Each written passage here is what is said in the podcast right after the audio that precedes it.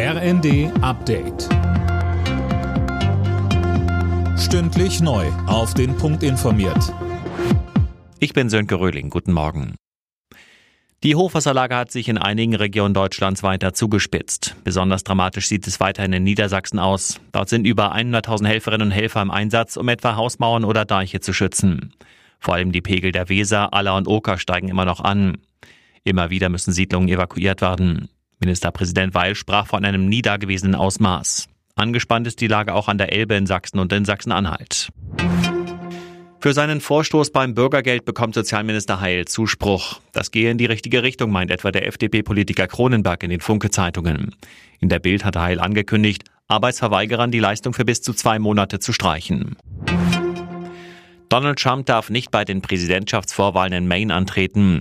Nach Colorado streicht damit bereits der zweite US-Bundesstaat Trump von der Wahlliste. Seine Rolle beim Sturm auf das Kapitol Anfang 2021 habe ihn dafür disqualifiziert, heißt es vom zuständigen Wahlleiter. Kurz vor dem Jahreswechsel machen sich viele schon Gedanken darüber, wann und wo sie in den nächsten Monaten Urlaub machen wollen. Das Gute, wer Brückentage clever nutzt, der kann seine freie Zeit mehr als verdoppeln. Mehr von Tom Husse. Im Schnitt hat jeder Arbeitnehmer um die 28 Urlaubstage im Jahr.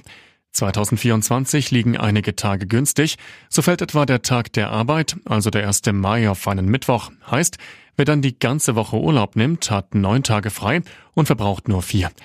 Auch über Ostern lässt sich einiges rausholen und für das nächste Weihnachtsfest sieht es ebenfalls gut aus.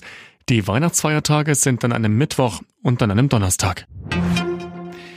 Bei der Darts-WM in London sind auch die letzten beiden Deutschen ausgeschieden. Nach Florian Hempel war am Abend auch für Ricardo Petreschko in Runde 3 Endstation. Er unterlag dem an Nummer 3 gesetzten Engländer Luke Humphreys mit 3 zu 4 Sätzen. Alle Nachrichten auf rnd.de